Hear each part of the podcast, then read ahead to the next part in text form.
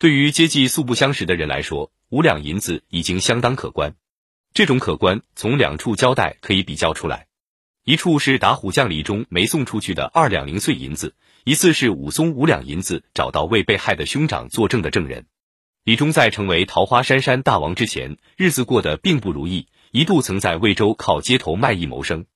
当鲁达想救济被郑屠户欺凌的金氏妇女，向李忠借钱时，李忠掏出了零碎的二两来银子。虽然鲁达很看不上那二两来零碎银子，没有接受李忠的差借，不过这二两来碎银子。说明当时卖艺的收入并不高，因此薛勇得到五两银子算是天大的赏金了。而武松为哥哥武大之死讨公道，请运哥作证时，付给了运哥五两银子。当时运哥说有这五两银子，他的老父亲完全可以过三五个月的好日子了，于是高兴的跟武松去做证人了。这两个例子都说明五两银子是很大的一笔钱，薛勇因为这五两银子认定要跟宋江走。也说明这份救济是很重的。如果再往回看，集一两银子闯江湖那劫，可能会对五两银子有更深的体认。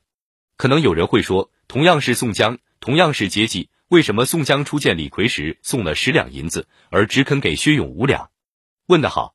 我们先来看一下给李逵银子时的背景。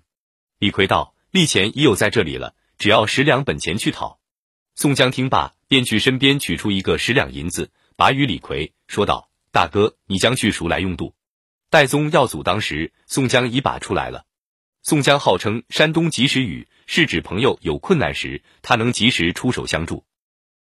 从薛勇的被救济看，宋江算得上是及时帮助。至于说为什么要给李逵十两而不是五两，其实也很简单。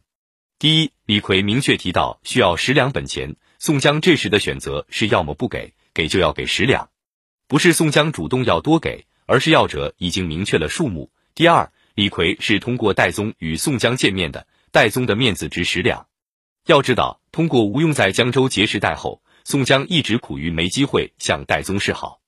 通过给戴宗的小弟十两银子，这在宋江是个非常好的进一步结交戴宗的机会。宋江愿意结识江湖人物，一个重要人物罩着的小弟出手，重点是值得的。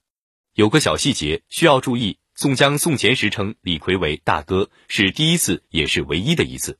后来宋江称呼李逵，高兴时称兄弟铁牛，不高兴时则称这黑厮。真是此一时彼一时啊！晁盖、宋江当然都是豪爽的，送起钱来也有些随意。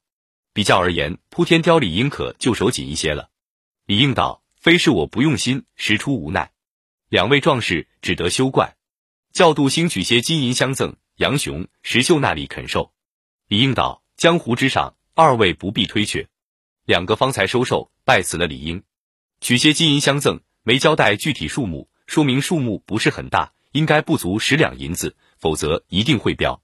尽管没标金银数目，有两点还是值得注意：第一，金银相赠，说明当时英雄人物交往是有些定力及不成文的规矩的，其中的重要内容之一就是送些钱财。送的钱财数目因人而异，但肯定有一些。第二，李应说江湖之上，二位不必推却，道出了问题的本质。大家都是江湖人，不送不合适，送了不收也不合适。